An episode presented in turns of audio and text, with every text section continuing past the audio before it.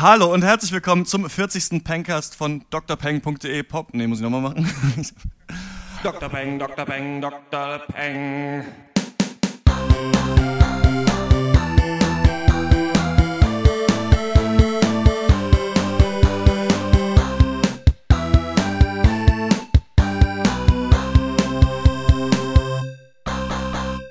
Hallo und herzlich willkommen zum 40. Pencast von drpeng.de Pop und Geist Hashtag Deutschlands bester Filmcast. Heute reden wir über das für fünf Oscars nominierte Musikerdrama Whiplash, das für zwei Oscars nominierte Martin Luther King Biopic Selma und das Breaking Bad Spin-off Better Call Saul. Mein Name ist Dr. Schwarz und wie immer rede ich mit Dr. Eck. Hallo. Und Dr. Snips. Hallo. Und Dr. Loco. Hallo! Und das ist der letzte Cast, den wir vor unserer großen Oscar-Runde im nächsten Podcast machen. Das heißt, wir besprechen hier die letzten äh, bester Filmanwärter, nämlich Whiplash und Selma. Und dann sind wir durch und auch endlich mit Biopics sind wir durch, nur noch Selma. Dann äh, können wir wieder viel Original Screenplay besprechen. Aber erstmal fangen wir an mit den Film-News. Und die erste ist, dass die Dreharbeiten zu Zoolander 2 im Frühling beginnen. Und Dr. Eck ist doch zum Beispiel ein Riesenfan des ersten Teils, oder? Ja, so ein bisschen. Ich, ich weiß, dass ich den wunderbar fand und äh, herrlich abgefeiert habe. Ich habe ihn allerdings vorsichtshalber auch seit locker acht bis zehn Jahren nicht mehr geguckt, weil ich richtig Angst habe, dass ich dann sehe, dass er scheiße ist eigentlich und diese ja. Erinnerung mir selber nehme. Aber ich werde mir den zweiten auf jeden Fall angucken und äh, wahrscheinlich hassen, aber mal gucken. Das ist schon, ist schon eine super Sache. Und wie sieht das bei euch aus, Zoolander? Ich, ich weiß nicht mehr, was war Zoolander nochmal? Sind, äh, ben Stiller und Owen Wilson sind Male Models. nee, also ich finde das scheiße und ich will das nicht sehen. So, Opa Snips hat, hat gesprochen. Was du vielleicht sehen willst, ist ja die neue Sci-Fi-Serie auf Netflix von den Wachowskis. Wir haben ja letztes, äh, im letzten Pencast äh, Jupiter Ascending besprochen und äh, die beiden kriegen jetzt eine neue Serie auf äh, Sci-Fi, äh, nee, eine neue Sci-Fi-Serie auf Netflix.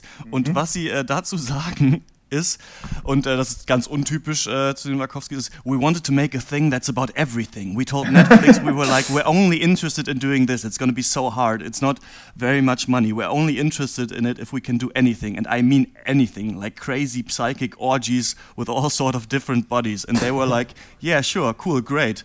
And we have live births. Babies coming out of vaginas. Yes, turn in in May, you'll see. Mhm. Ach, da haben sie ja Glück gehabt auf jeden Fall. Sie haben ja auch selber schon zu Papier gegeben, dass sie nicht glauben, jemals wieder einen Big-Budget-Film machen zu dürfen. Ach, haben sie gesagt, Fall. oder was? Haben sie gesagt, ja. Also nach dem Flop von Jupiter Ascending jetzt. Und, Krass. aber irgendein, irgendein Netflix-Chef hat anscheinend immer noch vollstes Vertrauen in sie, muss ich sagen. Ich habe aber eh das Gefühl, Alter, dass sie bei Netflix einfach die Matten raushauen. Die haben einfach so viel Kohle scheinbar. Also die haben ja irgendwie auch Adam Sandler für vier Filme und hier die äh, Duplass-Brüder und sowas und machen doch irgendwie Crouching Tiger, Hidden Dragon 2 und alles Mögliche. Ne? Also ich glaube bei Netflix ja. einfach, die haben so viel Geld, dass sie einfach erstmal jedem Kohle in die Hand drücken und mal schauen, was ja. passiert. Ich glaube, es ist denen scheißegal, ob ja. diese Serien gut werden oder nicht. so ein bisschen an. Ich finde es an sich geil, dass die eine Serie machen, weil ich denen auch eigentlich ohne Grund und unverdient immer noch Vorschusslorbeeren gewähre. Aber äh, mal gucken. Also. ja, achso, die Serie heißt Sense 8 übrigens. Die nächste News ist, dass John Stewart die Daily Show nach vielen Jahren verlässt. Hierbei unser äh, Kommentar von unserem Experten Dr. Eck. Ja, äh, ich, es äh, erstaunt mich ein bisschen, weil er die schon relativ getragen hat, meiner Meinung nach, die Show. Insofern ist es mal. Sind wir alle gespannt, denke ich, was, ja. äh, was sie da als Nachfolger aus dem Hut ziehen. Und äh, es kann, also ich könnte mir gut vorstellen, dass wenn sie das verkacken, dass dann diese Show quasi dem Ende entgegen ja läuft. Ja, das ist äh, auch so. das nimmst du bist doch auch so ein bisschen drin in diesen amerikanischen Politshows, ne? Was ist denn in Deutschland gibt's äh, die Heute Show, die ist ja abgekupfert von irgendwas? Ist die von der Daily Show abgekupfert? Nee. Ich, ich glaube ja, die ist also okay. so ziemlich von der Daily Show abgekupfert. Aber ich war da nie so richtiger Fan von, einfach. Also außer jetzt von der Last, Last Week Tonight mit, äh, mit John Oliver, die Show, ja. die war ja auch in meinen Top 10 Serien des letzten Jahres. Aber irgendwie, ich kann mir das nicht täglich geben, muss ich sagen. Also das ist mir ja. zu viel, auch zu viel Celebrity-Bullshit und zu viel News, die mich dann doch nicht interessieren. Also für mich ist das Format eigentlich nichts. Also deswegen habe ich auch die Daily Show nie mehr als ein paar Folgen von gesehen. Ja. Ja. Nein, was ich, ich hatte, ich habe einen Artikel dazu gelesen, äh, zu dem äh, Ende von Jon Stewart äh, in der Daily Show. Und da ging es so ein bisschen darum, dass eigentlich sein, was er geschafft hat, ist, dass so nach 9-11 äh, so ja doch so äh, durch die amerikanische Außenpolitik äh, sich so auch gerade in Europa oder, oder natürlich auch gerade in Deutschland, oder zumindest da hat man es selber mitbekommen, ja auch so ein gewisses, so ein Anti-Amerikanismus entwickelt hat. Und dass aber Jon Stewart so das Gesicht war sozusagen der anderen Amerikaner, die nicht völlig verblödet ja. sind und Bock auf Krieg haben. Mhm. Und das war so seine Funktion. Insofern hatte der also wirklich keine ganz unrelevante Person im Fernsehen. Zumal die, die seine Show, die wurde ja sogar auf Comedy Central auch, ich glaube sogar weltweit war die auch zu sehen. Also ja. beides gehen. Also ja. Was ähm, auch ganz ja. interessant ist, glaube ich, dass die so ein bisschen den Spagat schaffen zwischen absolut dummer Comedy, aber dann auch manchmal ernsten Kommentaren zu Themen. Also ich glaube, bei Ferguson ja. zum Beispiel hat Jon Stewart einen sehr ernsten Kommentar äh, gemacht und ähm, ja, das wird, glaube ich, in Deutschland ein bisschen versucht zu adaptieren. Manchmal na gut, nee, Jan Böhmermann macht auch eigentlich nur blöden Scheiß, aber man, manchmal schimmert durch, wie ja. kacke er zum Beispiel Pegida findet oder er sagt auch mal was Ernstes. Aber das finde ich eigentlich ganz cool, dass man ja. so beides bringt. Aber ähm, ich habe mhm. immer das Gefühl, bei diesen Ami-Polit-Sachen, das geht halt viel um amerikanische Politik und das interessiert mich halt nicht immer. Ne? Also gerade diese ganze Gun-Control-Sache, so, da habe ich eigentlich einfach eine Meinung zu und das, ähm, ja. das äh, brennt mir nicht so auf der Seele. Ne? Da wundere ich mich eigentlich immer eher wieder, ach stimmt, hat ja jeder eine Knarre in Amerika. ähm, dann äh, die nächste News ist, und das ist einfach nur, weil wir eigentlich das Videospiel kennen und ihr, glaube ich, auch den anderen Film gesehen habt, ist der Trailer zum neuen Hitman-Film ist draußen. Hitman Agent 47 heißt der. Und ähm, ich finde es ganz witzig, weil wenn man so ein bisschen Videospiel-News verfolgt, dann wird ja ganz oft angekündigt, dass ein Videospiel verfilmt wird und äh, die Fans haben oft Hoffnung und es ist eigentlich immer scheiße. Also es gibt, glaube ich, glaub, nur der Silent Hill-Film soll ganz gut sein. Ich glaube, das war's. Also ich glaube, es gibt ja, keinen anderen guten. Ja. Und ähm, das, man denkt immer, ja, aber beim nächsten Mal ist es vielleicht besser. Zum Beispiel Assassin's Creed, so jetzt mit Michael Fassbender und auch ähm, ah, stimmt, Marion Cotillard ist, glaube ich, auch dabei. Ja. Also schon Hochkaräter, aber ähm, ja, es, eigentlich, es floppt eigentlich immer. Ja. Und ähm, ja, was ist eure Meinung zum Hitman-Trailer und zum, zum alten Film vor allem? Äh, also dieser Trailer, der geht gar nicht, finde ich. Also das ist weniger ein Filmtrailer, als irgendjemand hat sich eine Stichwortwolke erstellt zu allen Actionfilm-Trailern, die er jemals irgendwie gesehen hat. und dann irgendwann ist ihm aufgefallen, die größten Worte in, dieser, in seiner Wordcloud sind Hitman und Agent und irgendwie 47, dann hat er schon mal den Titel und dann äh, der Rest, schnelle Autos, fette Waffen, geile Frauen, Geheimorganisation, Explosion, Zeitlupe, Action, Helikopter, also wirklich alles dabei und das sieht so kacke aus. Ja. also der, der größte Trash. Einfach. Ja, ich bin mal, ich bin mal gespannt. Ich glaube, wie alt war ich da? 15 oder was? Oder 16, als Hitman rauskam, der, der erste Film. Und irgendwie damals fand ich das ganz okay. Ich habe den dann über ja. die Jahre dann irgendwann noch ein, zwei Mal irgendwie bei Gelegenheiten ganz sehen können. Das ist schon ganz schöner Kack.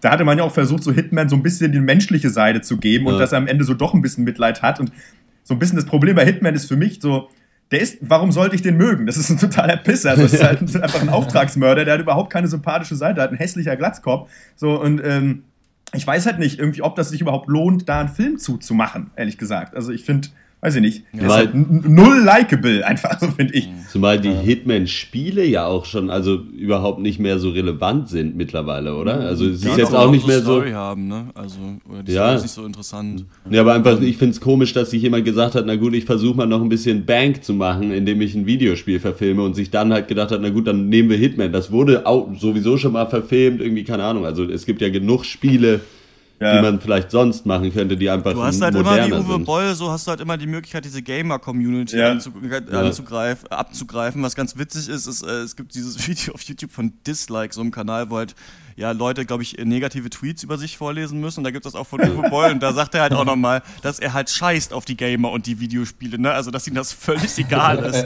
in seinen Filmen. Und dass er das halt nur genommen hat, um, um, um Kohle damit zu machen. Ja, ähm, ja ich finde ein bisschen komisch, dass der Schauspieler von Hitman so jung ist. Eigentlich ist Hitman ja alt und hart wie äh, Omas Plätzchen. Und äh, das äh, hat mich ein bisschen gewundert. Die nächste News ist, dass Neil Blomkamp sagt folgendes: der könnte jederzeit einen Alien-Film drehen. Und was das heißt, ist folgendes: nicht, dass es ein Film mit Aliens ist, sondern auch gesagt. Ähm, Neil Blomkamp kennt ihr ja, der hat äh, District 9 gemacht, Elysium und jetzt äh, diesen, den neuen Film at Chappie über so ein ja, so ein Androiden-Roboter. Und ähm, der war immer so dafür, der sollte eigentlich mal so einen Halo-Film machen zu diesem Halo-Spiel, ne? Und ähm, mhm. hat, also der war quasi dafür bekannt, dass er so Sci-Fi-Filme macht, die aber sehr real aussehen oder ziemlich, ziemlich cool, so ein bisschen Doku und Sci-Fi äh, verbindet. Und der hat äh, am Anfang dieses Jahres so Bilder getweetet von so äh, Set-Designs von Alien äh, dem Alien-Franchise quasi. Und irgendwie ja. ist der Film wohl bei Fox und er traut sich noch nicht ran, aber er könnte jederzeit loslegen, diesen Film zu drehen. Ich wollte euch nochmal fragen, falls ihr ähm, Elysium gesehen habt und den Trailer von Chappie, was ihr so an sich noch so von Neil Blomkamp haltet, der so ja als gehypt wurde, als der Heilsbringer irgendwie des Sci-Fi. Also ich, ich glaube dem Typen nicht, muss ich sagen. ich finde, das ist also ein ziemliches One-Trick-Pony irgendwie. Der hat jetzt dreimal denselben Film gemacht und die sind halt alle immer ganz okay, aber auch nie so wirklich überzeugend, wo du sagen würdest, das ist irgendwie mal die neue Koryphäe des Sci-Fi. Also ich muss sagen, ich, ich persönlich habe irgendwie eine Abneigung gegen den. Also ich, ich habe neulich, also ich weiß nicht, ich habe davon auch nur, also District 9 habe ich gesehen und ähm, der, der, neulich auch nochmal so die, die zweite Hälfte. Und es ist eigentlich krass, weil District 9 hatte ja so gut, echt coole Ansätze und war auch echt, also hat mir auch gut gefallen, bis, so bis zu einem gewissen Teil, aber irgendwann, äh, der Film endete halt in so einer kompletten Gewaltorgie einfach. So, da wurden Mhm. halt irgendwelche Mercs zerfetzt, irgendwie Alien auseinandergerissen und ich meine, ich habe kein Problem mit Gewalterstellung, aber da ist halt nichts anderes mehr passiert. So, und dann ist das Raumschiff weggeflogen. So, das ist halt, keine Ahnung. Ich fand das echt weak und das ist ja auch so ein bisschen das, was ich zu Elysium gehört habe eigentlich. Ja, Also Elysium ist, glaube ich, einer der schlechtesten Filme, die ich in, letzter, in den letzten Jahren gesehen habe, weil die äh, Idee des Films ist, denkt man erst nicht so blöd, dass die Reichen halt auf dieser Raumstation wohnen und die, die Armen wohnen auf der Erde, die ein Slum ist, also es ist quasi äh, Nord-Süd der, der äh, Welt soll Ja. quasi so da dargestellt werden, metaphorisch, aber es ist an sich auch schon ein bisschen dumm. Und dabei halt alles andere in dem Film ist blöd. Also der Plot macht keinen Sinn. Der Böse ist natürlich wieder ein vergewaltigender, einfach nur böser Mensch, so, Ja. ohne irgendwie richtige Motivation und äh, weiß ich, Matt Damon ist da, weiß ich nicht, warum eigentlich er da ist und so weiter. Also es ist ganz, ganz seltsamer Film. Er funktioniert eigentlich gar nicht, finde ich. Also totales langweiliges Popcorn-Kino. Aber naja, mal gucken, ob wir äh, dann einen Alien-Film mit Neil Blomkamp sehen. Dann so die größte, auch so wieder so ein bisschen aus dem Nerd-Bereich News der letzten Tage ist, dass äh, Spider-Man jetzt im Marvel-Universe auftritt. Das geht äh, um folgendes. Sony hat eigentlich die Rechte an Spider-Man. Ihr wisst ja, es gab diese Spider-Man-Filme mit äh, Tobey Maguire früher. Und da war Marvel noch nicht so groß und war Marvel auch noch kein Filmstudio. Das kam dann erst so mit Iron Man und sowas, dass die quasi das Marvel Ja. selber Filme gedreht hat. Also die Leute, die die Comics erfunden haben, quasi, haben dann erst angefangen und die sind ja jetzt super erfolgreich. Und ihr wisst ja, dass in diesem Marvel-Universe sind ja, spielen diese ganzen Filme auch in der gleichen Welt und deswegen kann es so Crossovers geben und so weiter. Ne? Ja. Und Ja. im nächsten Captain America-Film ist scheinbar so, dass eigentlich in dieser Bürgerkriegs-Storyline, die es in den Comics gibt, spielt Spider-Man eine große Rolle. Aber Marvel darf Spider-Man nicht benutzen, weil der ja Sony jetzt gehört, obwohl die den erfunden haben. Und jetzt ist es so, dass sie den nicht zurückgekauft haben, sondern Sony den, den ausleiht. Also Sony hat, kann quasi hat quasi die Produktion irgendwie in der Hand, aber Marvel hängt so ein bisschen mit drin und ist im gleichen Universum. Deswegen sind alle Filme verschoben. Es gibt jetzt noch irgendwie einen, äh, neuen Spider-Man-Film, aber Andrew Garfield haben sie, glaube ich, rausgekickt. Dr. Eck, du hast doch die Spider-Man-Filme gesehen. Ich habe die gar nicht gesehen, die neuen, weil es mich schon so angekotzt hat. Du hast ja, ja. ziemlich gehatet, ne? Ja, absolut. Also zwei davon habe ich gesehen. Gibt es zwei oder drei? Gibt- Gibt, es gibt es wahrscheinlich. zwei. Zwei gibt von es neun, zwei. Ja, die waren beide absolut scheiße. äh, kann, kann man niemandem empfehlen, weiß nicht. Spider-Man ist eh, Spider-Man, ich weiß nicht, wie das passieren konnte, weil das schon einfach der peinlichste von allen Superhelden ist, die es gibt. Einfach so ein komischer Spargel-Tarzan, der irgendwie Scheiße aus seinen Händen schießt. Ja, Ich glaub, so wurde der damals auch beworben. von Amazing Spider-Man hat irgendwann letztes Jahr mal gesagt, also auf die Frage, was passieren muss, damit Spider-Man den Avengers beitritt, war seine Antwort, das wird nur passieren, wenn uns völlig die Ideen ausgehen. Und danach riecht es auch so ein bisschen, also nach totaler ideenloser Ausschlachtung einfach nochmal. Also erst kommt er in Captain America 3 jetzt noch vor, aber dann Ja. soll Spider-Man ja nochmal ein Solo-Reboot Ja. kriegen, 2017. Und Es das ist sowieso schon. Wie, wie, wie, was ist Also so bestimmt kein Reboot. das ist bestimmt eine neue dann Storyline. Ich finde, ich war Ah. großer Fan dieser Spider-Man-Serie von äh, aus den 90ern. Die habe ich als Kind Mhm. viel geguckt, deswegen war das so eigentlich mein erster Kontakt mit Superhelden. Und ich finde Spider-Man eigentlich ziemlich geil, weil der halt äh, so, sobald er die Maske aufhat, hat nur dumme Sprüche am Kloppen ist. Halt ein so ein Stimmt, ja. der nerdige Loser. Und eigentlich ist er so auch sehr relatable von diesen ganzen, ganzen Helden, weil er so eine Highschool ist und sowas. Und die, und die Bösewichte sind eigentlich alle ziemlich cool. Also, und, und du kannst halt dieses Web-Slinging ganz cool in Szene setzen. Also wenn er so eine Nebenrolle kriegt, finde ich es ganz lustig. Aber ja, das ist gerade so, worüber die Filmwelt halt Ich weiß nicht, solange, solange hier überhaupt, weißt wir brauchen keine Reboots anfangen, solange die Extreme Dinosaurs noch keinen eigenen Film bekommen haben. Das ist meine Meinung dazu. Und äh, deswegen fickt euch mit euren dummen Helden, die ihre, die ihre Unterhosen über der eigentlichen Hose tragen. So, danke. Alles klar. Dann äh, kommen wir zum ersten Thema und das ist Whiplash. This place is nice. I really like the music that they play. Bob Ellis on the drums. I'm part of Schaefer's Top Jazz Orchestra. It's the best music school in the country. The key is to just relax. Don't worry about the numbers. Don't worry about what the other guys are thinking. You're here for a reason. Have fun. Five, six, and. I want to be great. And you're not. We got Buddy Rich here. Little trouble there. You're rushing. Here we go. Five, six, and. Were you rushing or were you dragging? I, I don't know. If you deliberately sabotage my band, I will gut you like a pig. Oh, my dear God. Are you one of those single tier people? You are a worthless pansy ass who is now weeping and slobbering all over my drum set like a nine year old girl. So how's it going with the studio band? Good. Yeah, I think he likes me more now. I push people beyond what's expected of them. I believe that is an absolute necessity. I want to be one of the greats. And because I'm doing that, it's going to take up more of my time. And this is why I don't think that we should be together. I would never let him put my son through hell. Why would you let him get away with what he did to you? There are no two words in the English language more harmful than good job. Okay, also wir fangen an. Äh, Dr. Snips fasst Whiplash zusammen. Fünf, auf mein Tempo. Jawohl. 5, 6, 7, 8. Los geht's. Whiplash ist ein für fünf Oscars. Nee, stopp, stopp, hör nochmal auf. Nee, das ist nicht, nicht ganz mein Tempo. Fang nochmal an. 5, 6, 7, 8. Los. Whiplash ist ein für fünf Oscars nominierter. Nee, das kann nicht sein. Okay, Dr. Loco, fasst, Dr. Loco, fasst du mal Whiplash zusammen. Okay, warte, äh, warte ich, ich kann den Text nicht ohne Noten, das geht nicht. Sorry, okay, ich okay, stopp. Okay, äh, Dr. Egg. Whiplash bitte. Äh, zwei, drei, sieben. Äh, Whiplash ist ein Film. Nee, okay, Dr. Snips, du fängst nochmal an. Okay, Whiplash ist ein für fünf Oscars nominierter Dramafilm. Nee, ist falsch. Also Dr. Loco und Dr. Ihr könnt rausgehen, wenn ihr wollt. Ihr könnt jetzt gerne rauchen gehen oder sowas. Also wir machen das jetzt so lange, bis Dr. Snips es jetzt hinkriegt, diesen Film zusammenzufassen. Also nochmal. 5, 6, 7, 8, los. Whiplash ist ein für fünf Oscars Na, bist du zu schnell oder bist du zu langsam? Merkst du das selber? Ich weiß es nicht. Ich Du weißt es nicht oder was? Wenn du hier meinen Podcast sabotieren willst, vor allen Hörern, dann kannst du rausgehen aus dieser Band. Bist du zu schnell oder bist du zu langsam? Oh, zu langsam. Oder bist du in meinem fucking Tempo hier unterwegs? Nochmal los.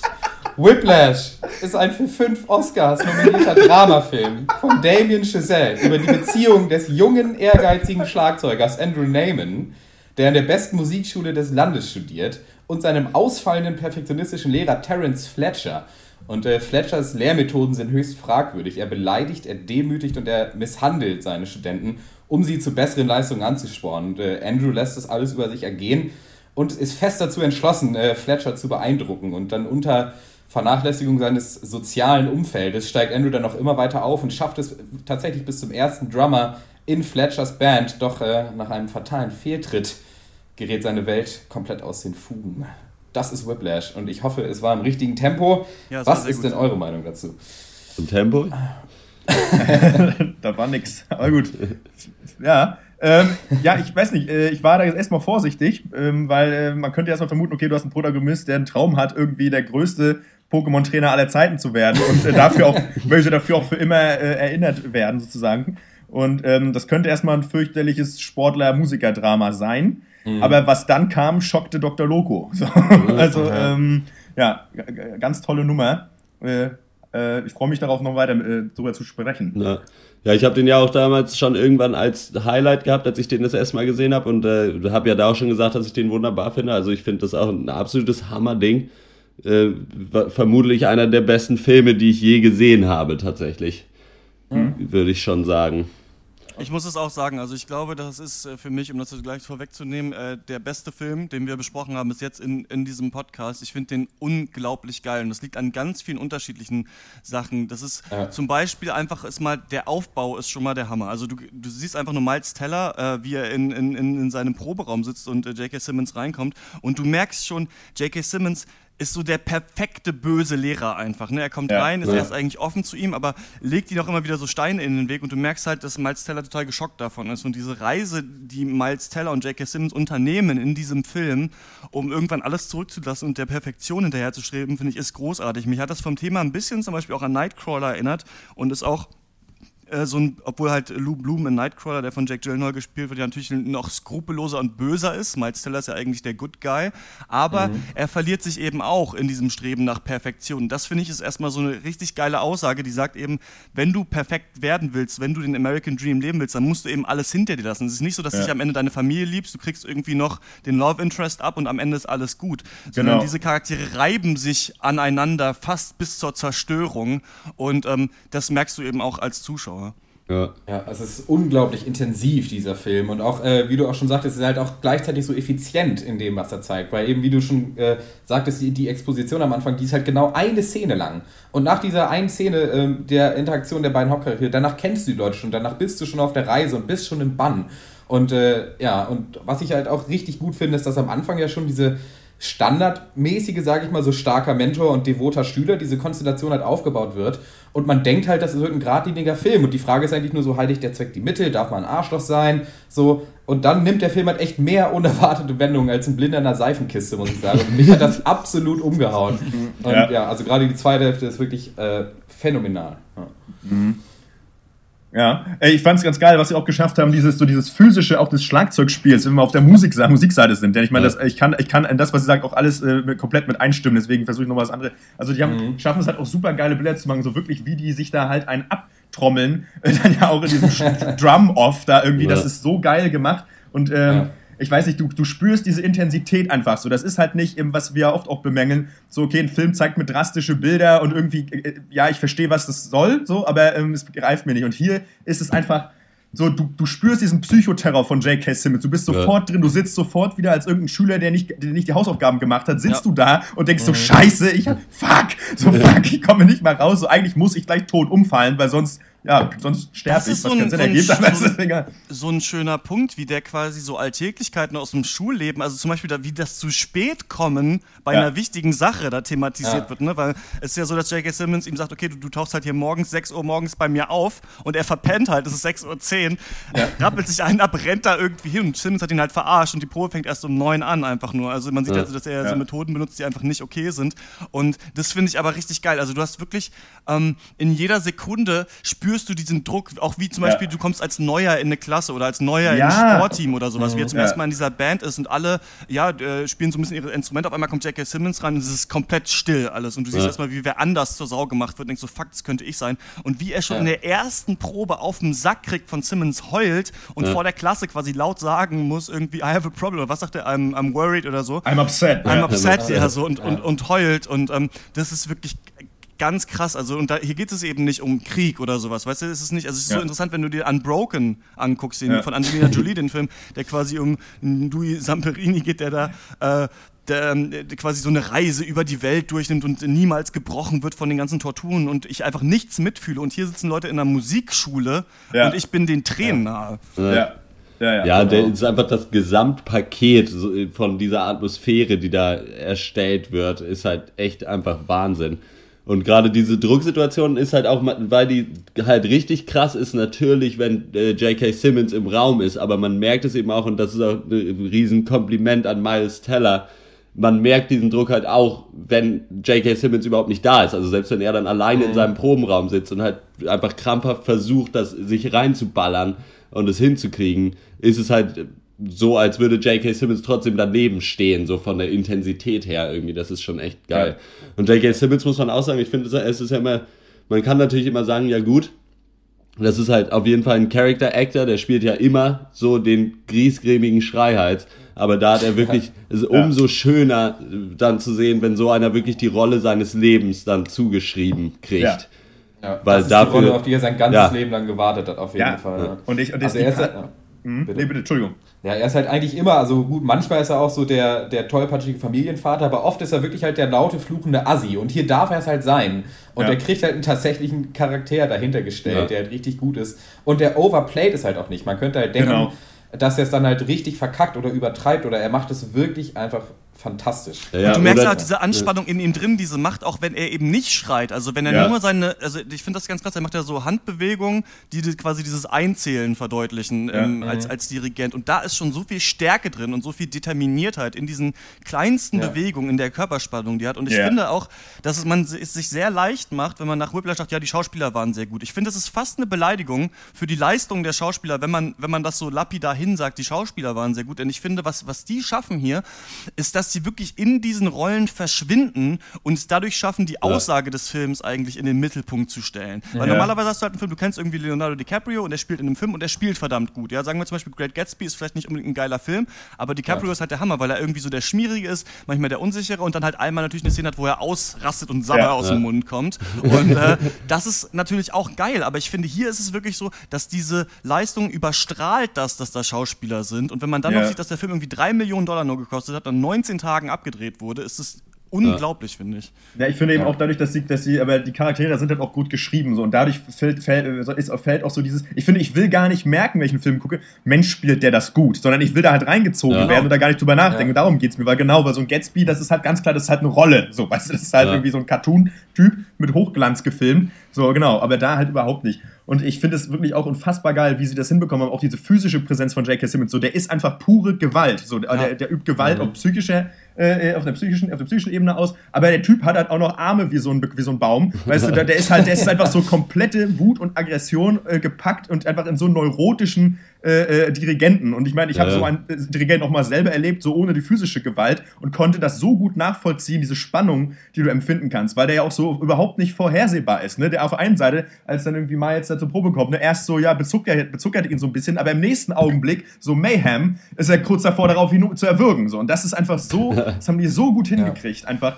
Ähm, die haben ja gar nicht mal, wie soll ich sagen, ich finde, es geht ja so, man sagt immer, im Film geht es darum, so für ein Thema oder keine Ahnung, einfach neue Bilder zu finden. Und ich find, weiß gar nicht, ob die jetzt neue Bilder gefunden haben, aber die haben es einfach geschafft, ein sau exaktes Abbild zu schaffen von äh, so ja, eben jener Situation. So, das muss ja gar nicht das muss gar nicht im Orchester spielen, das kannst du übertragen auf alle möglichen anderen Situationen mit irgendwelchen durchgeknallten äh, äh, sozusagen, äh, äh, äh Vorgesetzten. Und ähm, ja. ja und da, da kommt halt, finde ich, noch dazu, dass sie halt, ja, so die ersten 40 Minuten halt zeigen, quasi, okay, hier die, das Lehrer-Schüler-Psycho-Ding, das können wir perfekt und jetzt passt mal auf. So, ja, was ja. wir jetzt noch raushauen. Ja. So. ja, ja, ja. Genau, das ist es. Wie du auch schon, also dass sie es halt perfekt äh, ab, abbilden, auf jeden Fall. Aber danach gehen sie ja noch den nächsten Schritt. Sie, sie genau. dekonstruieren ja dieses Gefüge nochmal völlig und machen da was ganz anderes draus. Und wirklich äh, spielen mit deiner Wahrnehmung von so, wer, wer ist hier der Gute, wer ist der Böse, wer ist im Recht, so, was ist gerechtfertigt. Und das sind und das ist Total. so arsch clever. Und das ist einfach, wo wir auch gerade wieder bei Unbroken sind, das ist einfach wieder der beste Beweis dafür. Du brauchst keine 200 Millionen und irgendwie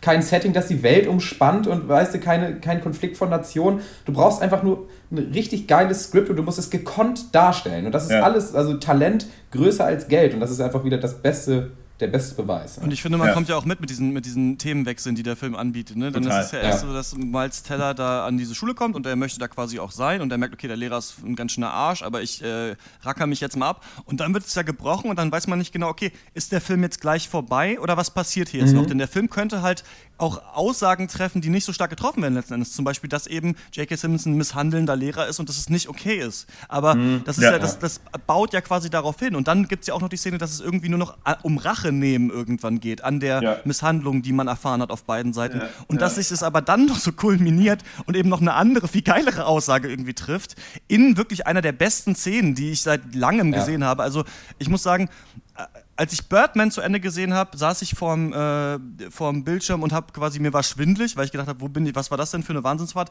Aber als Whiplash zu Ende war, war ich sprachlos. Ich habe wirklich mit offenem Mund dahingestarrt und gedacht, fuck, war das geil. Also ich finde, dass diese letzte Szene, und das liegt nicht nur an den Schauspielern, sondern auch daran, wie das gedreht ist, an den Kameraeinstellungen, ja. Ja. das ist wirklich unglaublich. Und dass sich das auch noch eben auf einer Bühne abspielt, wo noch Publikum da ist und du eben auch selber Publikum bist und das so viele ja. Wendungen nimmt, ist ganz großartig, finde ich. Und äh, mir gefällt das Thema sehr gut, was hier angesprochen wird. Und mich hat das ein bisschen äh, daran erinnert, dass Nietzsche so immer vom Starken und Schwachen spricht. Ne? Es gibt quasi so, also Nietzsche versucht so ein bisschen zu sagen, woher kommt unsere Moral. Ne? Und er ja. sagt quasi ursprünglich, das ist jetzt runtergebrochen, aber dass quasi als die Juden in Israel unterdrückt wurden, haben die das Ressentiment erfunden. Eigentlich sagt Nietzsche, es gibt den Starken und den Schwachen. Der Starke prügelt immer auf den Schwachen drauf, aber nicht, weil er den Schwachen hasst, sondern einfach, weil er stark ist, weil er einfach weiß, was er machen will und einfach die Stärke besitzt. Und was der Schwache dann macht, ist, er lügt sich die Moral ein. Er sagt irgendwann, prügeln ist nicht gut, weil ich kriege ja die ganze Zeit auf den Sack, weißt du? Und sagt, deswegen ja. haben wir halt unsere christlich-jüdische Moral irgendwann, die sagt halt, du sollst einen anderen nicht verletzen.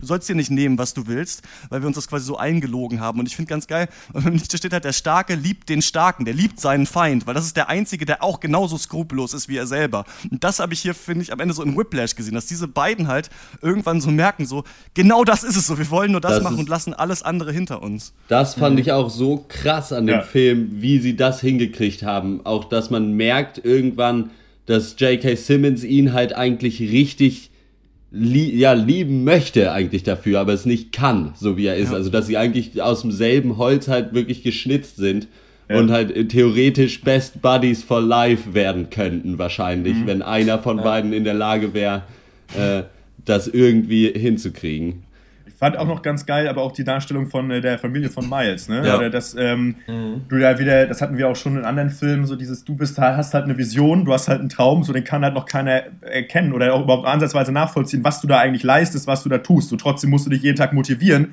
weil, äh, obwohl du nach Hause kommst, äh, kriegst du null irgendwie positives Feedback für das, was du tust oder Anerkennung oder Respekt, sondern es ist mal wieder der Dulli, der halt was total äh, pla- äh, Praktisches macht. Sogar der eine ist halt Footballspieler, der andere macht halt irgendwie den Scheiß. So, das kann halt irgendwie Ja. jeder peilen, was das soll. Kein Mensch versteht, was das soll. Warum willst du der beste Drummer der Welt werden? So, das ist doch sinnlos brotlose Kunst. Und das ist halt die, auch diesen Konflikt am Tisch, haben sie, das haben sie so gut hingekriegt einfach. Und da finde ich auch nochmal, dass der Film wirklich auch eine Meisterleistung schafft, weil es eben einmal äh, geht es ja darum, ey, wer, in, wer interessiert sich denn für Jazz-Drumming? Jetzt mal ganz ehrlich, Ja. es ist mir scheißegal, weil es ist mir scheißegal, Ja. wer Ja. irgendwo ein guter Jazz-Drummer ist. So. Aber, und das interessiert ja auch die Leute am Tisch auch zu Recht nicht, weil, also warum solltest du die auch irgendwie raffen, okay, es ist dein Sohn, der das macht und so weiter, aber du kannst es ja gar nicht nachvollziehen. So, ne? Und Ja. normalerweise, wenn du jemand von einer guten Idee erzählst, sagen Leute eh immer, es klappt erstmal nicht.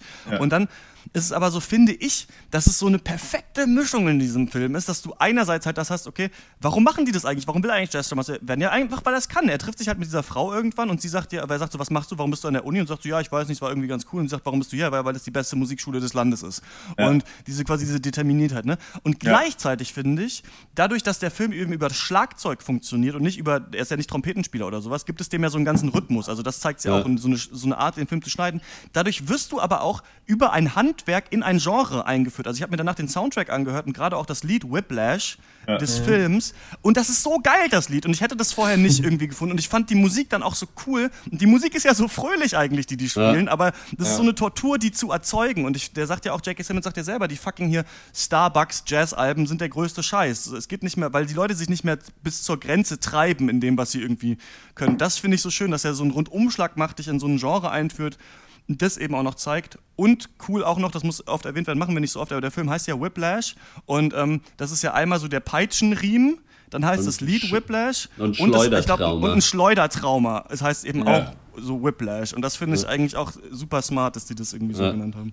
Ja, und das ist ja auch einer der äh, größten Kritikpunkte, den Leute haben, die den Film nicht äh, mochten, dass halt die, dieses Jazz-Setting für sie halt nicht funktioniert hat, weil mit der Aussage, bei Jazzmusik, das hätten die Filmemacher ja auch wissen sollen, da geht es um Liebe und Gruppengefühl und, und um, um Kommunikation und nicht um Perfektion. so und ein. Schwachsinn. Und da kann ich euch sagen, ja, möglicherweise ist das vielleicht, liebe Leute, genau der Grund, warum dieses Setting nochmal einen viel größeren Effekt erzeugt, Ja. als wenn du Ja. irgendwie einen Drill Sergeant hast, der seine Soldaten anschreit. So, natürlich, dann, da kannst du diese Story auch machen, dann ist sie aber la wahrscheinlich langweilig. Und Ja, genau äh, äh, vor dem Hintergrund des Jazz und vor so einer Musikschule, natürlich dürfte der auch nie Lehrer sein. Das ist doch klar, aber wir sind ja nicht in der Doku. Also, Ja. Äh, also das finde ich, das hat den Film auch nochmal richtig äh, emporgehoben. Also von großartig zu noch großartiger. Ja. Ja, zumal das natürlich aber auch so ein, so ein Bluesrocker-Verklärung ist von Musik machen. Weißt du, ich meine, natürlich geht es da vielleicht auch mal um Gruppengefühl, aber individuell musst du doch trotzdem erstmal Handwerk lernen. Ja, und So, vor dann- allen Dingen, wenn also du bei irgendwelchen Wettbewerben äh, mitmachst, dann ist alles, also in der Musik halt,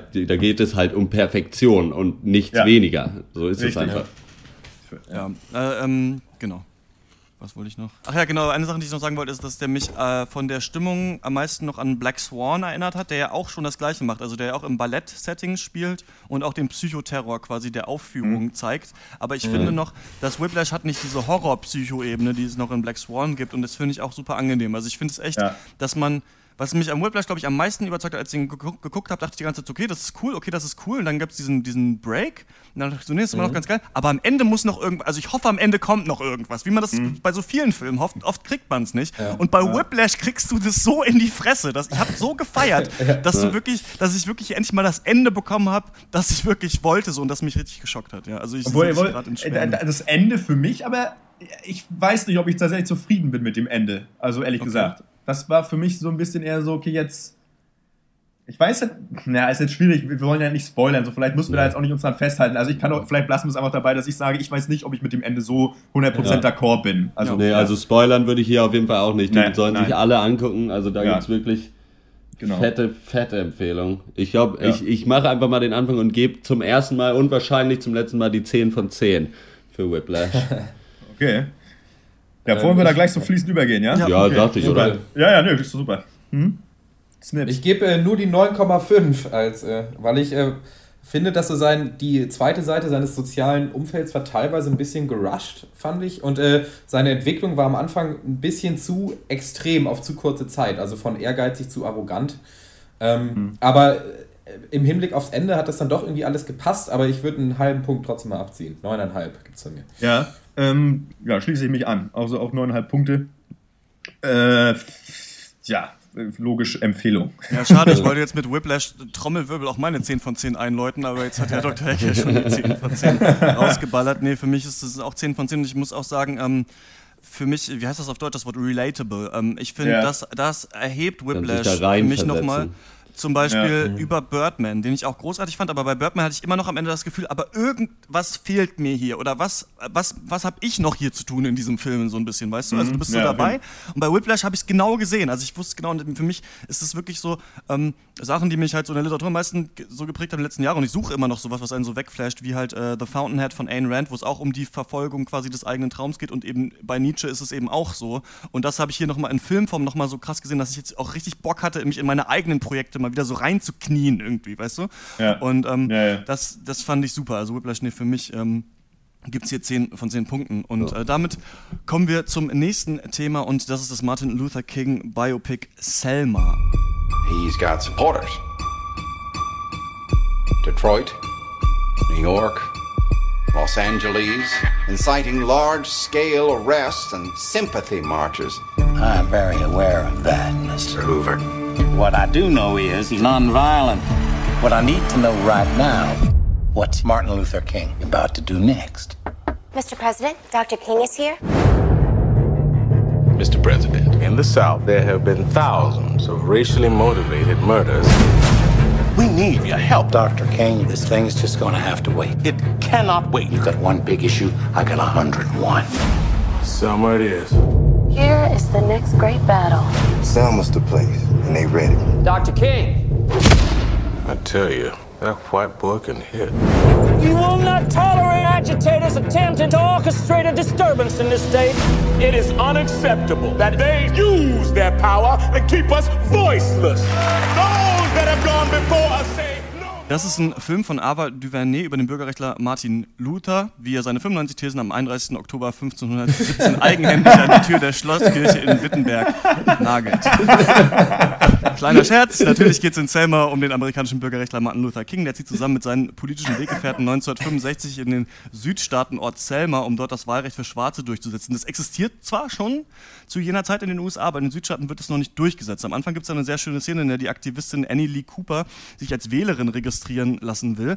Und äh, der Beamte fragt sie, wie viele County Judges gibt es denn in Alabama? Und nachdem sie da richtig antwortet mit äh, 67, möchte der wissen, wie die heißen. Und das weiß sie natürlich nicht. Und das ist quasi so eine Schikane, der Schwarze da ausgesetzt sind. Und wenn Afroamerikaner nicht wählen dürfen, dann dürfen sie auch nicht in Juries sitzen. Und wenn kein Afroamerikaner in Juries sitzt, dann werden die Morde an Schwarzen halt durch die Bevölkerung oder durch den Staat einfach weiterhin nicht geahndet werden. So auf jeden Fall erklärt King das dem damaligen Präsidenten Lyndon B. Johnson, der zunächst eigentlich keine Anstalten macht, King zu helfen, obwohl der sich auch bewusst ist, dass Martin Luther King weit weniger radikal ist als so andere schwarze Aktivisten, wie zum Beispiel Malcolm X, der auch einen kurzen Auftritt im Film hat. Selma zeigt dann, wie Martin Luther King und sein Team bei der Planung und Durchführung von kleineren Demonstrationen und Reden da ähm, am Start sind, die letztendlich dann in so einen großen Marsch Richtung Montgomery münden sollen, quasi gewaltfreie Demonstrationen, bisschen im Sinne von Gandhi. Hierbei muss sich King nicht nur mit dem Präsidenten, sondern auch mit äh, den schwarzen Aktivisten vor Ort und auch seiner Frau auseinandersetzen, also so persönliches und politisches wird so ein bisschen durchmischt. Und äh, die schon erwähnte Annie Lee Cooper wird gespielt von Oprah Winfrey, Talkshow-Host und Mutter der amerikanischen Nation. Und die hat Selma zusammen mit Brad Pitt äh, produziert. Und im Lichte von Ferguson zeigt sich eigentlich, dass Selma nicht nur ein weiteres Biopic, sondern auch ein politisches Statement sein möchte. Und am Ende bleibt halt nur eine Frage: Selma, Selma, gucken! oh. äh, ja. Äh, also Selma, muss ich sagen, eine Aneinanderreihung wirklich sehr großartiger Momente mit aber viel zwischendurch, was ziemlich ja. uneben ist. Also ein Film, der mit großen Momenten darüber hinweg zu täuschen äh, möchte, dass er eigentlich ziemlich durchschnittlich ist. Äh, aber trotzdem, äh, wenn man jetzt mal und das Auge wirft auf die ganzen anderen Biopics, die anderen 17, die wir hier geguckt haben, ja. finde ich ihn doch recht erfrischend, weil er eben doch wenigstens mal größere politische Zusammenhänge zeigt und halt auch mal Strategien erklärt und halt nicht nur an den Lippen von Martin Luther King klebt und nicht einfach nur die Kamera auf ihn draufhält und äh, eine gute Schauspielerleistung wird es schon richten quasi. Und da wurde schon viel richtig gemacht und das muss ich auch mal loben. Und äh, es gibt auch tatsächlich einen Inhalt. Aber es ist trotzdem sehr uneben, muss ich sagen. Ja. Und dann doch auch sehr äh, öde teilweise. Ja, also ich muss auch sagen, im Vergleich oder aus dem Biopic-Brei der letzten Wochen rausgezogen, sticht es schon ein bisschen raus durch so Unaufgeregtheit, weil hier nicht mhm. Irgendwie eine Geschichte und ich meine, man könnte natürlich den Film machen, ja, Martin Luther King war ein Hammer-Typ, so und was für ein Held, was für ein äh, geiler Dude, so wie irgendwie äh, in den anderen Biopics das mal dargestellt wurde. Mein bestes Beispiel wahrscheinlich auch wieder Unbroken, sondern einfach da wird unaufgeregt diese Geschichte erzählt, die auch relevant genug ist, auch heute noch, um erzählt zu werden. Durchaus, also was Biopics angeht, fand ich den echt ganz angenehm. Und war natürlich, ja, hat sich ein bisschen gezogen, aber es war insgesamt hatte ich, äh, fand ich das schon gut, glaube ich. Hm. Ja, ich, gut, dass ihr das sagt mit dem im Vergleich zu den anderen, weil dann weiß ich auch, dann kann ich auch was dazu sagen. Bei anderen ist es auf jeden Fall äh, ein, ein, sehr solides Biopic und äh, ja, ich meine, an sich ist das ja auch immer so ein, kein gutes, äh, äh, sozusagen, kein gutes Prädikat, aber er ist halt relevant so, und halt äh, ja. immer noch. Und ähm, aber es ist filmisch so cool und gibt mir das filmisch was, äh, schafft es das, also ist es trotzdem ein guter Film, abseits davon, dass es halt ein relevantes Thema ist. Ja, das und, ist der Knackpunkt, ja. Und das ist so der Hauptknackpunkt auch, für mich und auf den müssen wir, glaube ich, eingehen. Also, weil jetzt mal ja Schauspieler stimmen, klar, das ist eine High-Budget-Produktion, ja, stimmt, solide gefilmt, aber so, jetzt ja. mal. Ja, da, da, da würde ich dann auch gleich äh, hingehen. Was ich sagen will, ich finde es hier ganz angenehm, dass ein Ausschnitt aus dem Leben gezeigt wird und nicht die komplette Story ja. von Martin Luther King auf eine Art. Also es ist ja wirklich nur dieser Moment. Er, der Film fängt quasi an, wie er den Friedensnobelpreis schon hat und dann kommt er eben wieder zurück. Also in Europa ist er schon gefeiert und kommt mhm. wieder zurück und merkt, hier ist, muss er aber immer noch eigentlich die, die Sachen richten. Und ja, er kommt mit seinem Team dahin und sie sagen, okay, wir sind halt hier, um Drama zu kreieren. Wir müssen halt Fernsehdrama machen, damit ja. wir jeden Tag in der Zeitung sind. Und die äh, schwarzen Bürgerrechtler vor Ort sagen so, ja, nee, aber wir kämpfen hier halt langsam für die Sachen. Und ich finde trotzdem, dass der Film ganz uneben zwischendurch dann sehr pathetisch wird und sich dann wieder sehr zurücknimmt. Also ich habe das nicht so ganz verstanden. Ich habe gedacht, manchmal ist so Money Shot und dann kommt krasse Musik und dann kommt die Demonstration oder die Reden sind auch großartig. Also wenn man ja. wirklich wieder von guten Schauspielern ja. reden will, da hat er es wirklich toll geschafft, diesen Duktus von Martin Luther King darzustellen, so zu reden wie er. Und ich finde, da kam auch immer die Emotionen mit. Aber letztendlich haben wir eben viele dieser Sachen in vielen anderen Filmen auch so schon mal gesehen oder vielleicht besser. Was ich mich frage, ist folgendes. In The Normal Heart, ne, geht's ja, mhm. den wir letztes Jahr besprochen haben, HBO-Fernsehfilm mit äh, Mark Ruffalo. Ähm, da ging es ja darum, dass die, die Schwulen mit dieser AIDS-Epidemie quasi ähm, äh, aus, sich auseinandersetzen müssen mit dieser Krankheit, die auf einmal auskommt und als Gay Cancer beschrieben wird. Und da gibt es so eine Spaltung dann des Lagers. Mark Ruffalo sagt eben, wir müssen aufhören, jetzt Sex miteinander zu haben. Andere sagen, wir haben uns gerade unsere Freiheit erkämpft. Und da schreien die sich ja richtig an. Ne? Da ja. leben sich die Schauspieler so richtig aus. Und irgendwie fand ich das da besser, da war ich mehr drin. Aber dann frage ich mich auch, ja gut, aber wie oft passiert das im echten Leben? Dass sich Leute wirklich da so krass anschreien, die Schauspieler alles rauslassen können. Also irgendwie ist es auch cool, dass Selma so unaufgeregt ist, aber irgendwie regt er mich dann eben aber auch nicht so auf als Zuschauer. Ne? Wisst ihr, was ja, ich meine? Also das ist mein Problem mit diesem Film. Ich habe dann das Gefühl, ja, hier wurde es irgendwie so runtergespielt. Dann ist es aber zwischendurch dann wieder sehr, sehr pathetisch.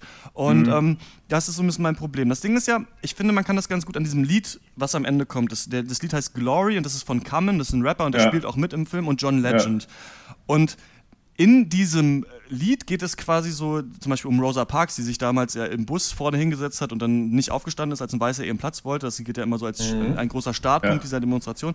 Und da wird quasi so eine Linie gezogen. Da geht es auch um Ferguson in diesem Lied, also dass ja. wir immer noch durch ja. Ferguson laufen mit unseren erhobenen Händen und so weiter. Und es wird quasi so eine Geschichte versucht aufzuzeichnen von den schwarzen Bewegungen damals und davon, dass heute eben immer noch viel im Argen ist. Und so one day when the glory comes, dann, dann wissen wir das so und dann sind wir endlich befreit. Und es gibt im Film die Szene, in der die von Oprah Winfrey gespielte, ähm, wie heißt sie, äh, Annie Lee Cooper, ähm, sagt quasi der Frau von Martin Luther King so folgendes: so, viele sagen, wir sind nicht bereit für diese Demonstration, aber in unserem Blut sind eben auch die Gene der Sklaven, die hier mal unterdrückt wurden und sowas, und die haben uns bereit gemacht für den Kampf. Wir sind schon bereit für den Kampf. Und äh, Martin Luther King ja, sagt, ja, ja. sagt, irgendwann so, wenn du nicht äh, mit uns bist, dann bist du gegen uns. Und ich finde das umspannt in diesem Lied eben quasi, sagt es quasi so, trifft es diese Aussage nochmal für heute und sagt so, die Leute haben hier schon dafür gekämpft und wir müssen immer noch heutzutage weiter dagegen kämpfen, gegen die Unterdrückung von Schwarzen, dagegen dass Schwarze ja. von Polizisten äh, erschossen werden, die kommen dann irgendwie raus, weil gesagt wird, das war Notwehr. Also das finde ich auf einer Seite ganz cool, aber letzten Endes verkommt der Film so ein bisschen als dieses Sprachrohr, als dieses, jetzt haben wir einen Oscar-nominierten Film über amerikanische Geschichte, um nochmal Aufmerksamkeit darauf zu haschen, obwohl der Film nicht so gut ist. Ja, aber ja, warum der Film einen dann wirklich nicht so mitreißt, ist ja also gerade, ich habe auch viel an The Normal gedacht und da fehlt einem dann trotzdem auch die filmisch umgesetzte Intensität dann doch, finde ich. Und äh, warum das so ein bisschen dann versandet ist, einfach, weil eben alles, was nicht so die Öffentlichkeit zeigt, also Martin Luther Kings Reden und die Protestmärsche, die sind natürlich alle gut, aber ja. dazwischen dann eben, da äh, verliert sich der Film oft in wirklich unbedeutenden Nebenschauplätzen und auch in zu langen Szenen einfach, wo dann, äh, und also er, er führt auch Nebencharaktere ein, wirft sie so in den Raum, halt irgendwie, also diese Andy Cooper und, und Malcolm X, reißt dann mit denen, also durch die halt Themen an, aber führt sie dann noch nicht richtig zu Ende, finde ich. Also zum Beispiel auch äh, Martin Luther Kings Untreue. Äh, das, sie haben ja auch, also viele Leute sagen auch, es ist sehr angenehm, dass der Film nicht davor zurückschreckt, auch Martin Luther Kings schlechtere Seiten zu zeigen. Aber das ja. macht er ja nicht. Das macht er ja in drei Minuten, ja. auch nur sehr vage und dann ist es auch wieder durch. Und, und auch die, auch die Besetzung der Nebenrollen, finde ich, gelingt nicht unbedingt. Also der, der, der Governor von, von was ist Alabama, von Tim Roth gespielt, der war, der war mir zu clownig, muss ich sagen. Also der war so ein bisschen der ja. rassistische White Guy hoch 10. Und auch der, und auch äh, Lyndon B. Johnson von, von Tom Wilkinson, der hat so rumgeeiert den ganzen Film. Also den sieht man immer im Morgenmantel beim Frühstück, wie er sein Frühstück Ei isst und auf einmal muss er Politik machen und ist aber stolpert irgendwie nur so richtig durch den Raum. Und äh, so war er auch im echten Leben. Ich, Im echten Leben war das auch ein richtiger, ein richtiger Hardass einfach, den man eigentlich den man nicht challengen durfte, während man mit ihm im Raum war. Das hat er überhaupt nicht gemacht. Und das äh, fand ich alles so ein bisschen zu, ach, weiß ich nicht, also so nicht, nicht richtig gelungen einfach. Ja, was ein bisschen, ja. was man auch noch dazu sagen kann oder vielleicht auch muss, ist, dass ich das auch nicht so ganz verstehe, warum da so viel gefühlt Füllermaterial zwischen den geilen Szenen ist. Zumal mhm. Die selber gesagt hat, dass es halt keine Doku in der Sinne, Sinne ist, in dem Sinne ist, sondern die halt einfach einen Film quasi gemacht haben. Insofern räumt sie sich eigentlich in einem Moment selber die künstlerische Freiheit ein, um einen besseren Film zu machen und macht es dann aber nicht. Also wenn man halt sagen würde, okay, so war es halt und wir wollen das so zeigen, dann würde ich das noch eher verstehen. Mein aber Problem ist da, dass zum Beispiel im Gegensatz zu Whiplash mir die Charakterisierung da fehlt in dem Film von den ganzen ja. Leuten. Also ja. ich habe ja, genau. bei der Frau, die von Oprah Winfrey gespielt wird, das noch so ein bisschen das Gefühl, weil sie eben eine Szene kriegt am Anfang und äh, dann diesen Polizisten auf die Fresse haut. Dafür ist sie übrigens ja. auch berühmt. Ähm, äh, ich ich habe das Gefühl, ich weiß überhaupt nicht, wer da in diesem politischen Team von Martin Luther King war. Also die, äh, ja. da wird am Ende dann kurz gesagt, wer die dann wurden letzten Endes irgendwann in der amerikanischen Regierung. Aber ich finde, durch die Dialoge findet dann nicht so eine richtige Charakterisierung seiner Mitstreiter ja. statt. Und dadurch wusste ja. ich nicht so richtig, in welchem Umfeld wir uns bewegen. Deswegen wusste ich auch nicht, warum diese Szenen dazwischen immer so wichtig sein sollten. Also da gab es natürlich schön, ich meine, mit die Beste ist natürlich wieder ein alter Mann weint und man selber muss fast heulen. Aber ähm, das ist, ja, das finde ich, kommt da, kommt da dann doch zu kurz und deswegen ist das so nichts Halbes und nichts Ganzes. Finde ich eben auch. Also ich finde ja. halt auch die Nebencharaktere sind so schablonhaft, wenn die sich da da treffen, konspirativ da in der Kirche und dann irgendwie quasseln. Ich habe keine Ahnung, wer da, wer da, wer, ich weiß ja, okay, das ist Martin Luther King. Der Rest, keine Ahnung, das ist Common, der Rapper, den kenne ich. So, und, äh, aber ansonsten habe ich wirklich keinen Plan und auch abgesehen davon, dass ich natürlich mit äh, diesen äh, Biografien mitfühlen kann und äh, durch das furchtbar finde, diese Ungerechtigkeit, die da geschehen ist und die Ungerechtigkeit, die auch heute noch äh, äh, manchen widerfährt, das ist furchtbar, aber aber auf persönlicher Ebene sozusagen habe ich zu den Leuten überhaupt keinen Draht. Ja. So, das, und das ist. Ja. Dann, aber dann kann ich mir halt auch wirklich ein Geschichtsbuch angucken mit Bildmaterial davon, wie amerikanische Polizisten halt äh, äh Afroamerikaner verprügeln ähm, und ein bisschen Text zu lesen. Und äh, für mich ist dieser Film halt, ich habe da echt wenig mehr, ehrlich gesagt. Dann gerade auch ne, das Treffen mit diesem Gouverneur, dann mit, den, mit, dem, mit dem Präsidenten, wie du auch Dr. Smith, wie du gesagt hast, so, das hat sowas total weiß ich nicht, das hat sowas Comichaftes fast. Das ist mhm. einfach, ähm, ja. und zumal ich finde es auch mehr schwierig, wenn du weiß ich nicht, das hat, ich finde gerade diese Szenen haben was krass Konstruiertes einfach so. Also ich finde auch Tim Roth spielt es wirklich, ja, spiel mal einen Südstaatler, weißt du, ja, ja, ja, es ist so, es hat sowas wirklich, es, es hat, weiß ich nicht, vielleicht war der total tumm, glaube ich auch, aber ich finde gerade diese Szene eigentlich mit am schwächsten, weil diese Dialoge ja. sind völlig schablonhaft. Ja. Einfach. Ja. Und ja, also man, man weiß natürlich, die, wer sind die ganzen Leute, du weißt, das ist die Bürgerrechtsbewegung. Also ja. du weißt, wofür die alle stehen. Aber äh, das sind sie halt nur in der Summe und halt so, wer die aber individuell sind da wird schon der, wie ihr auch gesagt habt, die werden überhaupt nicht charakterisiert. Und das macht ja. ihn dann auch echt schwach äh, teilweise. Aber ja. auch große Stärken halt, also die, das Überqueren der Brücke, diese Märsche, so als, als, als Fixpunkte, die sie sich da ausgesucht haben. Ich fand, das war wirklich gut gewählt und auch wo wir gesagt haben, klar, der ist solide gefilmt, aber das war mehr als solide. Ich fand, das war richtig, richtig gut umgesetzt. Also so die Geschlossenheit der Demonstranten zu zeigen und dann die Kamerafahrt noch über diese Masse, die sich äh, als Einheit über diese Brücke bewegt und auch die musikalische Untermalung. Klar, das ist halt irgendwie, jetzt machen Und wir das. Orchester an und dann läuft, aber äh, das fand ich schon, das, das war wirkungsvoll, muss ich sagen. Und auch die Reden, Also- die hat er wirklich gut hingekriegt. Also man muss jetzt auch nicht Also zu negativ dann Ja. werden. Ne? Mhm. Also wenn die Musik eingesetzt ist, hatte ich jedes Mal das Gefühl, ich bin auf den Nagel getreten, ehrlich gesagt. Ja. Also das fand ich war richtig schlimm. Auch die Szene im Gerichtssaal mit Martin Sheen. Äh, komplett, komplett kein Soundtrack. Martin Luther King fängt an zu reden. Dann setzt dieser super käsige Soundtrack ein. Ich dachte, Leute, ich bin im falschen Film. So, das ist doch so, wo, wo sitzt irgendwo Hans Zimmer hinten am Klavinett. So, weißt du, was soll das denn jetzt? Das ist doch Das habe ich auch nicht verstanden, als dann einmal dieses so ein Blues-Gospel-Lied kommt und dabei aber die ganzen Aktivisten verprügelt werden zu super cooler Mucke. Also da kommt echt richtig geile Musik, wie ein weißer Kopf mit einer Peitsche äh, rumreitet und äh, Schwarze verprügelt. Aber wahrscheinlich äh, ist in der Aussage des Liedes da irgendein Kommentar drin, den ich nicht gerafft habe. Oder Ja. genau das soll Mhm. mir was zeigen. Aber das fand ich so ein bisschen, das war mir ein bisschen zu episch eigentlich. Das war so ein klang bisschen zu so- cool für das Schlimme, was ich gesehen Ja. habe. Vielleicht war das der Punkt, aber das habe ich auch nicht ganz verstanden. Ich fand den ich auch. auch- Ich ich war fand hart den- an A Clockwork Orange erinnert, auf jeden Fall in Ja, der Szene. ja, ja. Ich fand den, ich fand genau, der war halt einfach so off-track teilweise einfach. Äh, Das war ähm, für mich ein großes Manko. Aber gut, ja. Was gibt Ja. dir äh, Selma von 0 bis 10?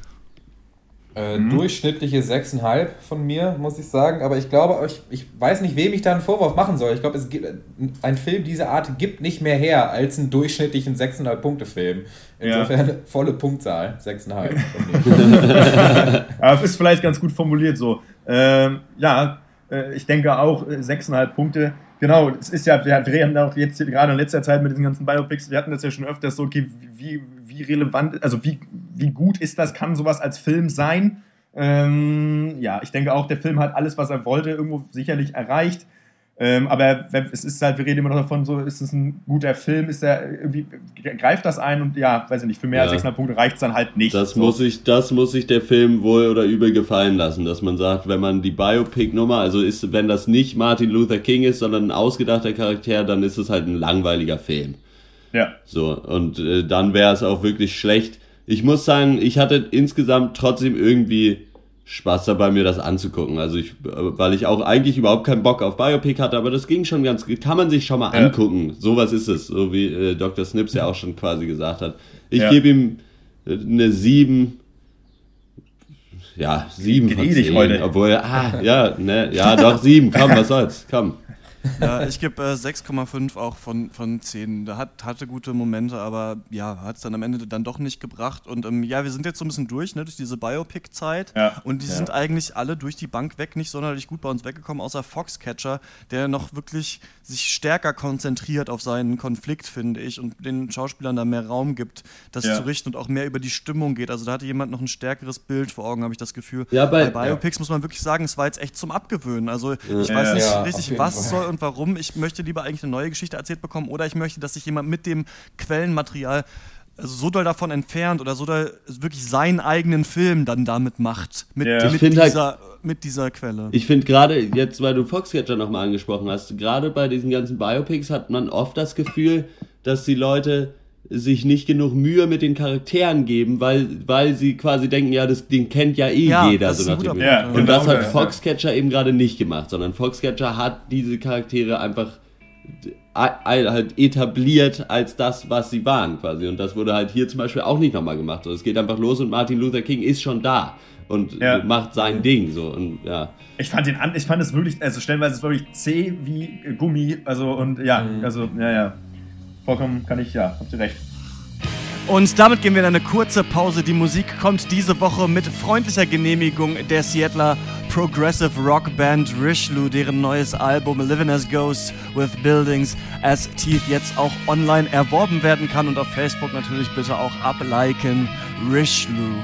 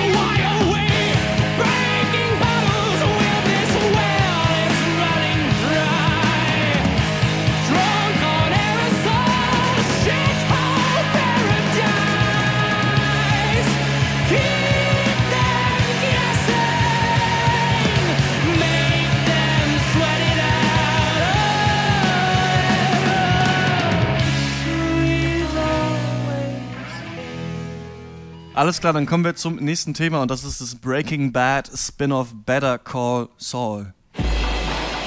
I'm number one on your speed dial right next to your weed dealer. Please call me. McGill! James McGill! I'm an attorney. It's showtime, folks. I don't go looking for guilty people to represent. Your Honor, I'll never do it again. I told you suit, remember? That's a loaner, okay? I need it back. I mean, who needs that aggravation, right? the hell kind of math is that? 700 per defense. The money is beside the point. Here's Johnny! Money is not beside the point. Money is the point. The day of reckoning is here. It'll be a cold day in hell before I do any more PD work for this shitty court. I was in that court back there, saving people's lives. Thank you for restoring my faith in the judicial system. Now you either pay the $3 or you get an additional sticker. Alles klar, dann kommen wir zum nächsten Thema und das ist das Breaking Bad Spin-off Better Call Saul. Ja, auf jeden Fall. Äh, Be Be Beauftragen Sie Saul ist wieder zurück. Ne? Saul Goodman, bekannt aus äh, der super bekannten Serie äh, Breaking Bad, ist am Start einem eigenen Spin-off, weil irgendwer sich dachte, Mensch, der war, der war so witzig, lustiger Sidekick in der Serie, da können wir noch mal ein bisschen Geld rausleiern. Ähm, Serie wird auch wieder von Vince Gilligan und Peter Gold produziert und ja, im Zentrum Saul Goodman, ähm, der in der zweiten Staffel für Breaking Bad erfunden wurde. Die Fernsehserie ist ein Prequel und erzählt eben von dem Werdegang sechs Jahre bevor äh, Saul Goodman, der eigentlich James McGill heißt, äh, dann auf Walter White trifft. So, die Serie ist jetzt, hat jetzt gerade begonnen am 8. Februar. Ich glaube, es wurden direkt eigentlich äh, zwei Folgen veröffentlicht. Mhm. Und es kommt halt wöchentlich auf Netflix, so wie ich das verstanden habe. Was ja, glaube ich, auch ein Novum ist, weil der Netflix an sich so ansonsten immer alles im Komplettpaket veröffentlicht hat. Das ist dann, glaube ich, wahrscheinlich die erste Weekly-Geschichte, oder? Die Serie ist von, ist, läuft auf AMC in Amerika, aber in Deutschland hat Netflix die Rechte, so. in meinem Wissen, und die kommen dann Ja, genau ah, ja. jede Woche einmal raus. Ja, es ist, wir sind ein kleiner Think Tank hier, ne? So ein Mhm. Brainpool, weiß jeder was. Ne? Jeder so ein bisschen was und dann am Ende kommt was Regelmäßiges bei Schwarmintelligenz raus. ne? Schwarmintelligenz ist das Stichwort. genau. Aber was passiert denn eigentlich so in der ersten Folge? Ich weiß es auch nicht, ich habe es nicht geguckt. nicht aber ich ich überleg mal was. Also es geht, glaube ich, damit los in Schwarz-Weiß. Wir sind dann quasi so äh, am Ende der äh, tatsächlichen Breaking Bad-Serie. Ähm, Saul Goodman arbeitet mittlerweile in so einem Nebraskan Cinnabon. Was halt, was ist das eigentlich? Ist das ein Bäcker oder irgendwie so ein Süß, süßig war. Süßwarenladen? Unerheblich. Und äh, man merkt so, dass er da irgendwie so ein bisschen paranoid irgendwie irgendwelche Geräte abwischt. Und irgendwie das, weiß ich gibt halt auch diese Szene, kommt ein Typ rein, kommt ein Typ in die Bar, ist jetzt kein Witz, er kommt einfach rein und äh, Saul irgendwie man merkt, Saul Goodman hat ein Problem. Ähm, so, äh, nächste Szene, er sitzt irgendwie vorm Fernseher und guckt sich seine alten, äh, auf Videokassette seine alten TV-Werbespots an. So, Cut, Serie springt zurück ins Jahr 2002. Aliens beherrschen die Welt und äh, Saul Goodman ist Anwalt der Herzen. so. Und äh, ja, 2002. McGill äh, arbeitet da, zu der Zeit noch als Anwalt oder vielmehr als Pflichtverteidiger. Ähm, was das gleiche ist, egal. und ähm, man merkt, es läuft halt mehr, wirklich mehr schlecht als recht. Irgendwie steigen da ein mit so ein bisschen, weiß ich nicht, kuriosen Fall, so haha, irgendwie, naja, gut. Lassen wir es dabei, soll ja auch witzig sein, was es nicht war. So, der, und, ähm, der einzige echte Fall, aber wie wir dann rausfinden, mit dem Saul Goodman möglicherweise aus seiner Misere herauskommen würde, ist halt äh, mit dem Fall seines Bruders Chuck. Der ist Partner einer riesigen, mega erfolgreichen Anwaltsfirma, aber er ist halt arbeitsunfähig, weil er irgendwie psychisch einen weg hat und sich zu Hause in Alufolie und irgendwie Rettungsdecken einhüllt, um eben sich vor elektromagnetischer Strahlung zu schützen. Ähm, Saul will halt versuchen, irgendwie so eine Millionenabfindung rauszuleiern. Chuck selber checkt aber nicht mehr ganz so, was mit der Realität los ist und möchte das halt überhaupt nicht und peilt aber auch nicht mehr, dass sie im Prinzip beide komplett pleite sind. So, ähm, Genau. Das ist so erstmal das Setup. Und äh, natürlich geht es jetzt darum, dass Saul herausfinden muss, wie komme ich jetzt zu Geld. Irgendwie auf legalen Wege scheint es irgendwie nicht so gut zu funktionieren. Gut, was mache ich dann? Ne? Und das, damit wird es dann erstmal losgehen. Ästhetisch sind wir insgesamt wieder komplett, eigentlich bei Breaking Bad, finde ich, optisch. Ähm, da hat sich nicht viel geändert. So, wir sind halt, als haben das Setting halt äh, die Vororte von Albuquerque, wie bei Breaking Bad. Wir haben halt diese typischen, recht langen, teilweise Kameraeinstellungen und so Schweige, längere Schweigepassagen in Dialogszenen, die halt auch, fand ich eigentlich, ja, war nicht charakteristisch auch für, die, für die, den großen Bruder von, von Better Call Saul und eben auch diese krassen Nahaufnahmen von Gesichtern. Also das ist so, ich finde so, äh, Vince Gilligan hat da so seinen ästhetischen Kosmos nur minimal verlassen, was aber auch okay ist, denn es soll ja auch, es ist ja ein Spin-off, es soll ja auch irgendwie zuzuordnen sein. Ähm, und die große Frage ist ja jetzt eigentlich so, haben es die Macher, oder das ist zumindest die Frage, die ich mir stelle, und weiß ich nicht, ja, ich bin halt richtig clever, deswegen habe ich eine Frage auch, weil ich bin Kritiker. Äh, haben es die Macher einfach am Ende geschafft, so Saul, Better Call Saul als eigenständige Serie zu bewerben, einzuführen? Ähm, oder ist es halt einfach nur ein seeloser Abklatsch aus dem Breaking Bad-Universum? Ähm, ja, Sag mal was. Ich, ich würde hier gerne mal an Dr. Eck übergeben, der ja Breaking ja. Bad nicht komplett gesehen hat und als erster so den Rat befolgen kann, den die äh, dorfälteste Prinz Ashitaka in Prinzessin Mononoke gibt. Go see with eyes unclouded by hate. Ähm, was sagst du als nicht äh, mega Breaking Bad Nerd zu dieser Serie als, äh, als eigenständige Serie? Ja, nicht so geil, ne? Typischer Dr. Eck Danke, danke Markus Merck. nee. Ja, das Problem ist, also es geht auf jeden Fall. Man kann sich das angucken, weil es halt auch ästhetisch sieht. Es sieht schon mal sehr gut aus. Ich weiß nicht, also es muss halt mehr dazu. Ich, ich weiß nicht, ob Bob Odenkirk, der diesen James McGill ist, gut genug ist oder auch der Charakter gut genug ist, um eine komplette Serie zu tragen. Weil wenn es, es geht mhm. ja anscheinend wirklich nur um ihn und nicht irgendwie äh, noch um gewesen, größere andere Sachen. Und das ist, glaube ich, dafür reicht es einfach nicht. Ich habe mich die ganze Zeit gefragt, weil es ja eigentlich auch lustig sein soll. Habe ja. mich, hab mich die ganze Zeit gefragt, ob, es, ob ich die Witze nicht verstehe. Also ob halt da äh, so Meta-Witze drin sind, die witzig sind, weil man ihn aus Breaking Bad kennt. Also ob ja. man das ob man das braucht. Und ich hatte aber auch ja. oft das Gefühl, dass es gut so sein könnte und dass es dann vielleicht viel besser ist, als ich jetzt denke.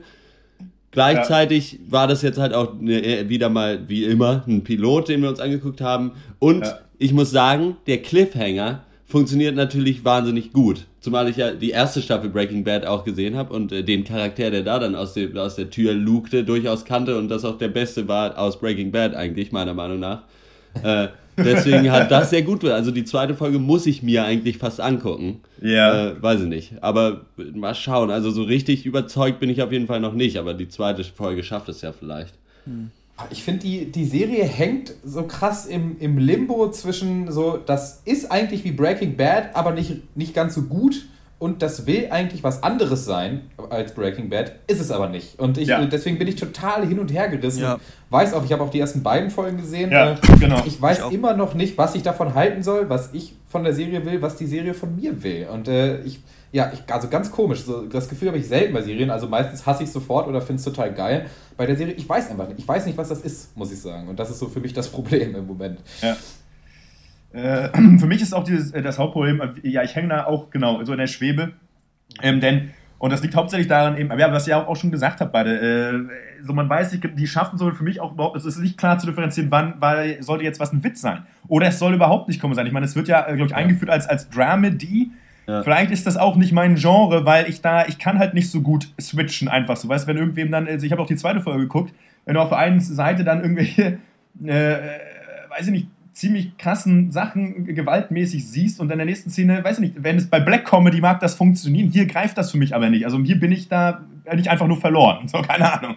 Ähm, also auf jeden Fall ähm, existieren diese von Dr. Eck angesprochenen Meta-Witze schon in der Serie. Ja. Also mhm. zum Beispiel ist eben Mike, der eigentlich eine relativ wichtige Person später ja. in Breaking Bad ist, das ist dieser Typ, der da diese Tickets kontrolliert, weißt du? Deswegen gibt es da so viele Szenen, okay. Dr. Eck, wie der da, warum der da aus diesem, äh, aus diesem Parkhaus nicht rausfahren kann, weil Saul nicht genug von diesen Aufklebern ja, okay. hat, die man irgendwie braucht. Das ist ein ganz krasser Killer-Typ, äh, eigentlich dieser Mike. So ein richtig skrupelloser ah, okay, äh, ja. äh, Handlanger, aber auch ja. irgendwie Familienvater, den alle total lieben. Und da soll quasi gezeigt ja. werden, hier haben die sich zum ersten Mal kennengelernt. Okay. Ähm, ich finde, die Serie hat mehrere Probleme und das größte Problem ist einfach, dass es ein Prequel ist. Und ich, hab, ich kenne kein gutes Prequel von nichts. Ich weiß es nicht. Ich habe noch nie irgendwo was gesehen, was ein Prequel war, oder ich kann mich nicht daran erinnern, was ich wirklich gut fand. Denn das Problem, was ein Prequel hat, ist immer, ich weiß schon, was passiert. Ich weiß, Saul Goodman stirbt hier nicht. Ich weiß halt irgendwann seine komische Anwaltskanzlei, trifft dann auf Walter White und so weiter. Und ähm, das, äh, hier schaffen sie es, glaube ich, noch ganz gut, diese Charaktere wirklich so einzuführen, wie das auch wirklich sein könnte. Nicht so wie bei Star Wars. Bei Star Wars ist ja so, dass zum Beispiel R2D2 und äh, C3PO auf einmal von Darth Vader selber gebaut wurden in den Prequels, aber das erwähnen die dann später einfach nicht. Weißt du, übrigens, ja. er ist übrigens dein Vater und er hat mich auch übrigens gebaut. also, äh, das finde ich, ist ganz, ganz schwierig bei Prequels. Es ist ganz schwierig, da wirklich eine Spannung aufzubauen anschauen, weil du eben schon so ein bisschen weißt, was passiert. Du weißt, dass der Tuko, der zum Beispiel vorkommt, dass er Bob Odenkirk Genau. nicht, nicht umbringen wird, weil das Also der nicht Folge in der dann, Serie ja. später ist er nicht tot. er lebt noch. ja, er lebt noch. Und ähm, mein größtes Problem, mein aller, allergrößtes Problem mit Better Call Saul ist, dass die Serie nicht nur jetzt eine Miniseries ist, die auf zehn Folgen ausgelegt ist, sondern Ja. dass sie schon verlängert wurde für eine zweite Staffel für zwölf Folgen und damit bin ich raus aus der Nummer. Damit gucke ich mir das nicht Ja. weiter an, denn ich weiß nicht, ob man bei einer Serie, die fünf Staffeln hat, jetzt eine Prequel-Serie machen kann, die irgendwie unbegrenzt ist. Hätten sie gesagt, wir machen eine Miniseries, finde ich das cool, weil ich finde schon, ich finde es angenehm, dass wir uns in diesem Breaking Bad Storytelling wieder befinden, mit langen Kameraeinstellungen, mit so ein bisschen Ja. einer Mischung zwischen Witz und Drama und eben auch den von Dr. Loco angesprochenen diesen Schweigepassagen. Ich finde, die funktionieren ganz gut. Und ich fand es sehr erfrischend, dass es so ein bisschen so einen depressiven Vibe Genau, das ist eigentlich halt was hat, weil ich dachte, Tragisches das wird jetzt die eigentlich. absolute, absolute Klamauk-Serie. Finde ich ganz gut, nur mein Problem ist auch, irgendwie soll Bob Odenkirk hier doch schon auch Walter White sein, der eigentlich ein Ja, guter Typ ist genau. und dann irgendwie kriminell wird und sich zum Kriminellen Ja. entwickelt. Und das habe ich auch irgendwie schon gesehen, deswegen ja, für einen Spin-off muss man sagen, ist es schon solide gemacht. Also da, kenn- da gibt es schlimmere Ja. Sachen. Die letzte Staffel Ja. äh, Scrubs zum Beispiel, wo JD oder natürlich- oder natürlich mitspielen. Joey. Die beste Ja, Sitcom genau, aller Joey. Spin-off-Serie von Friends. That 80s Show, Spin-off von That 70s Show. ähm, Und natürlich Angel, Spin-off von Buffy, oder nicht? Jäger der sehr gut Finsternis. Echt? Aber ja, das ist so ein bisschen mein Problem. Diese ganze Mischung funktioniert nicht so richtig. Es ist, es ist in Ordnung, aber ich glaube, wenn man nicht Breaking Bad Fan ist oder Breaking Bad gesehen hat, dann guckt man sich bitte Breaking Bad an. Das ist die viel bessere Serie. Also Ja. Ja? Ja. auf jeden Fall. Und das ist halt immer so ein, finde ich, obwohl ich es auch nochmal erwähnen möchte, so ein leeres Statement. Das halt, die Serie ist halt wirklich handwerklich verdammt gut gemacht. Und halt diese Kameraeinstellungen und auch diese hell-dunkel-Kontraste, mit denen ganz viel gespielt wird. Ja. Und das, das ist schon geil. Aber das, also einerseits funktioniert sowohl die Comedy-Seite für mich nicht so richtig, aber auch die, die, die Storylines an sich, jetzt so unabhängig vom Setting, waren halt irgendwie auch relativ schwach, also muss ich sagen. Und es gibt halt diese Momente, wo man denkt, die Serie steht echt auf ihren eigenen Beinen und Bob Odenkirk trägt diese Ja. Serie als eigenständiger Charakter. Aber dann wird ihr halt wieder Breaking Bad Pitch-Patch um die Ohren gehauen, einfach, weißt du? Und dann wird halt Tuco nochmal ausgegraben. Aber der im Breaking Bad schon überzeichnet war, wird hier nochmal zu der härtesten Gangster-Karikatur Ja, der, also genau. der Welt gemacht. das fand ich Das auch ging überhaupt stark. nicht klar. Das ging überhaupt nicht klar. Also, für, für, nochmal für alle Ja. so, es ist, wir reden von der zweiten Folge mittlerweile. Ne? Das ist, äh, äh, deswegen kann so, vielleicht, ja, deswegen okay. nicht, dass Ja, Dr. das schon. nicht, dass Dr. Eck sich wundert, was, ob er eingepennt ist. Äh, deswegen, ja. ja. Ja, Und da also werden- muss Ja, da man dann die Szene direkt in den der Breaking Bad Charakter so verhunzen, so muss man das machen, weiß ich nicht. Also, nein. Ja. Bitte. Ja, man treibt. Schindluder. Ich glaube, ähm, das hat mal, ich weiß nicht, ob es Quentin Tarantino war, irgendwer hat das mal zu den Matrix-Filmen gesagt, eben, dass Matrix 1 durch Matrix 2 und 3 jetzt ein schlechterer Film ist im Nachhinein. Hätte man diese beiden Filme nicht Ja. gemacht, wäre Matrix 1 geiler. Aber da man halt versucht hat, ein Universum drauf aufzubauen, nervt's. Und das, äh, finde ich, passiert hier auch ein bisschen. Also man hätte das äh, ruhen lassen sollen, aber wenn man eben nochmal musste, man musste nochmal was machen, dafür ist es ganz okay gelungen, Ja. finde ich, kann man sagen. Ja, Aber von auch mir gibt es Aussage keine Empfehlung, man kann mal reinschauen. Ja, ja, ja. Also mir fehlten dann die Sitcom-Einspieler. Dann hätte es so, dann so stellenweise, vielleicht nicht immer. Aber ich meine, ja, es- ja. Ja, ja. Also ich denke, es ist solide und ich, das ist halt sowas, weißt, du, wenn das im Fernsehen laufen würde, wäre das was, was ich nicht wegschalten würde, weil es so kacke nicht ist. Aber ob ich mir Ja. das jetzt wöchentlich äh, anschauen muss, weiß ich nicht. Hm, äh, nee. Also, ja. also ich bin nicht sofort raus. Ich glaube, ich brauche noch ein paar Folgen, Ja. um das richtig einordnen zu können. Aber meine Erwartungen sind auch wirklich nicht so hoch, muss ich sagen. Und eine Empfehlung würde ich auch nicht aussprechen. Ja. Okay. Alles klar, dann ähm, kommen wir zur Abschlussrunde. Was hat euch sonst äh, popkulturell bewegt diese Woche? Ich bin Ja. diese Woche nur kulturell, ganz kulturell unterwegs. Hm. Aber, äh, für- unsere Freiburger Hörer, ich bin noch äh, dieses Wochenende und nächstes Wochenende im Theater zu sehen, natürlich an, in, in, an der Uni, englisches Theater. Ich bin ein ganz guter Schauspieler. Ja. Was Wie heißt was- das Stück? Ja, wer ja. bist Wo kann man du? das genau sehen? du? Ich, wir Wen spielen äh? Gaslight von Patrick Hamilton, das ist so ein äh, Thriller-mäßiges äh, Ding, genau. Äh, und am Theatersaal der alten Uni kostet, glaube ich, 8 Euro oder so. Oder 5, wenn man Sieben Student hätte ich ist. bezahlt, acht nicht. Also Ja. alle Zuhörer, sieben hätte ich bezahlt, acht nicht. So, Also spielt ja auch jede Nacht das Gleiche. Das ist ja auch irgendwie Kacke. Quatsch. Ja, ja, nee, da kommt nichts. Neues mehr dazu. Ja, nee, kein- das stimmt. Ich habe mich auch breitschlagen lassen, mir das heute Abend anzugucken. Na gut. Ja, gibt es wahrscheinlich nicht mal eine Verfolgungsjagd. Scheiße. äh, mein Highlight, ich habe äh, das letztens mal wieder in der Trailer-Show erwähnt und dann direkt den Film nochmal geguckt. Matchstick Man heißt der, ist von 2003 und glaube ich so ziemlich der kleinste Film, den Ridley Scott jemals gemacht hat. Der hat den nämlich gemacht. Äh, Ah. Und in der Hauptrolle ist natürlich der einzig wahre unser aller Heiland Nicolas Cage, äh, mit auch tatsächlich einer seiner besten Schauspielleistungen aller Zeiten, meiner Meinung nach. Er spielt einen, so einen äh, ganz krass zwangsneurotischen Trickbetrüger, dessen Leben dann äh, aus den Fugen gerät, als seine entfremdete Teenage-Tochter eines Tages bei ihm auf der Matte steht. Und äh, das ist wirklich einfach ein sau cooles, richtig gut gespieltes Drama mit Hammer-Schauspielern auch. Äh, äh, äh, Sam, wie heißt er? Habe ich vergessen, ist auch egal. Und vor allem das Ende ist der Hammer, also eins der besten ist, Enden. Ist es der, wo er immer sein so nur Thunfisch aus der Dose isst und das dann in so eine Plastiktüte Korrekt. packt? Ah, dann kenne ich den genau, sogar. das ist der. Ist es der, wo er so ein, äh, manchmal so, so ein Totenkopf wird, der ähm, auf so einem Motorrad fährt? ja, das ist er auch. Geil. Es ist der, wo er mit der langen Mähne in ein Flugzeug voller äh, Vergewaltiger landen muss. Ach so, aber er wusste es schon vorher, ne? Das ist der Film, glaube ich. Das ist doch der, er wusste, dass es passiert. Also Matchstick Man, wer den verpasst hat, den kann man sich gut nochmal angucken. Okay, ja, klingt, klingt ganz nice. Das stimmt. Ja, äh, ich war, äh, ja, ich war auf dem Slipknot-Konzert letzte Woche in Berlin, das war richtig geil. So, ich war ja, ich war ja, ja so, das war das ist ja so meine Teenie, Teenie Hate, Band und ähm, ich, ja, ich habe mich kein bisschen verändert, seit ich 16 bin, deswegen finde ich es immer noch ziemlich geil. Nee, ich hatte eigentlich so in das neue Album mal so ein bisschen reingehört. Ich habe mir das auch noch nicht gekauft. Also ich habe ja die anderen alle und so weiter, weil ich halt das schon geil finde, aber irgendwie habe ich die so die Vorab-Tracks ja mal gegeben und fand das eigentlich echt scheiße. Und äh, live war das dann immer noch mal eine andere Nummer. Also äh, ich war voll auf begeistert, es war mal wieder eine grundsolide Show und ich glaube, selbst wenn man kein Slipknot-Fan ist, kann man immer mal wieder zu einer Slipknot-Show gehen, weil es einfach schon ja, irgendwie einfach geil ist, wenn dann neun Bekloppte, von denen eigentlich nur vier ein Instrument spielen, über die Bühne, wir da rumeiern, auf irgendwelchen Drumrisern stehen. äh, äh, es ist einfach, ah, es ist schon eine, eine Mordsgaudi, sag ich mal. Ne? Äh, Wenn die bin froh- Musi spurt. Wenn die Musik spurt. So, deswegen, ähm, nee, I push my fingers into my das war, also, ähm, ich habe jetzt auch zum zweiten Mal gesehen und war, war noch so gut. Also, äh, ja, herrlich. Äh, mein, mein popkulturelles Highlight diese Woche, sage ich mal. Sehr Ein popkulturelles Highlight ist ein kleiner äh, Indie-Film, The Selfish Giant heißt der. Der spielt in Nordengland, dreht sich um die beiden Jungs Arbor und Swifty. Die sind ähm, so, ja, so ein bisschen rabaukenmäßig unterwegs, schwänzen die ganze Zeit in die Schule und kriegen irgendwann mit, weil die haben ganz arme Familien, beide und auch der, der eine nimmt der Bruder Drogen, der andere hat eh irgendwie 85 Geschwister und die der erste Szene bei ihm im Haus fängt damit an, wie erstmal jemand kommt und äh, die Couch pfändet und sie dann da auf dem Boden sitzen müssen alle.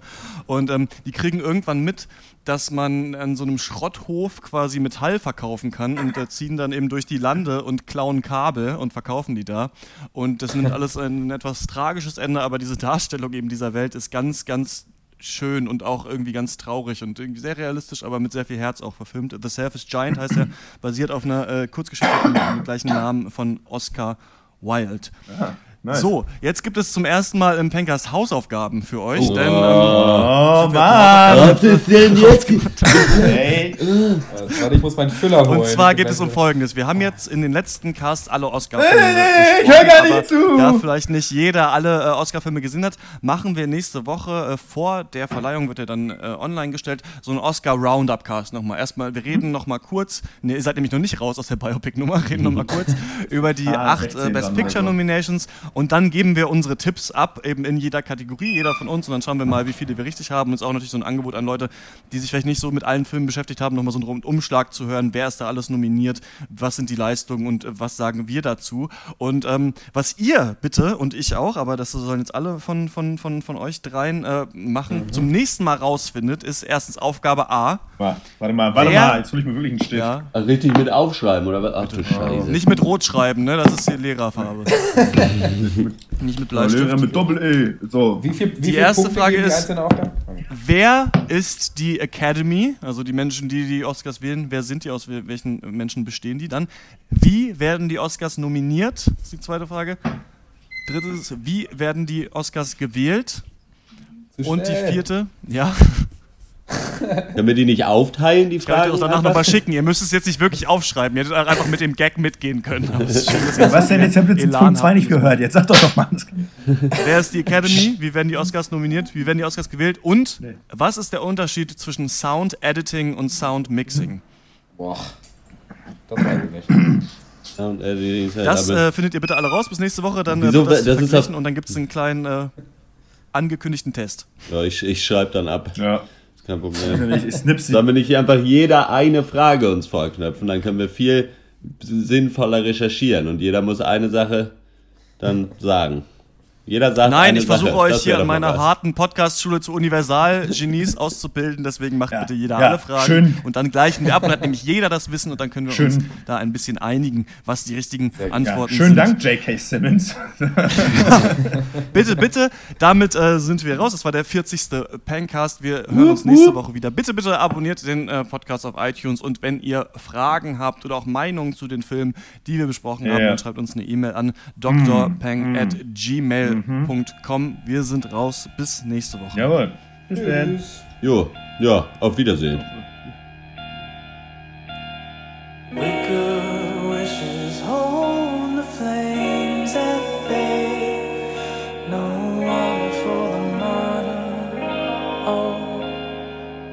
shame.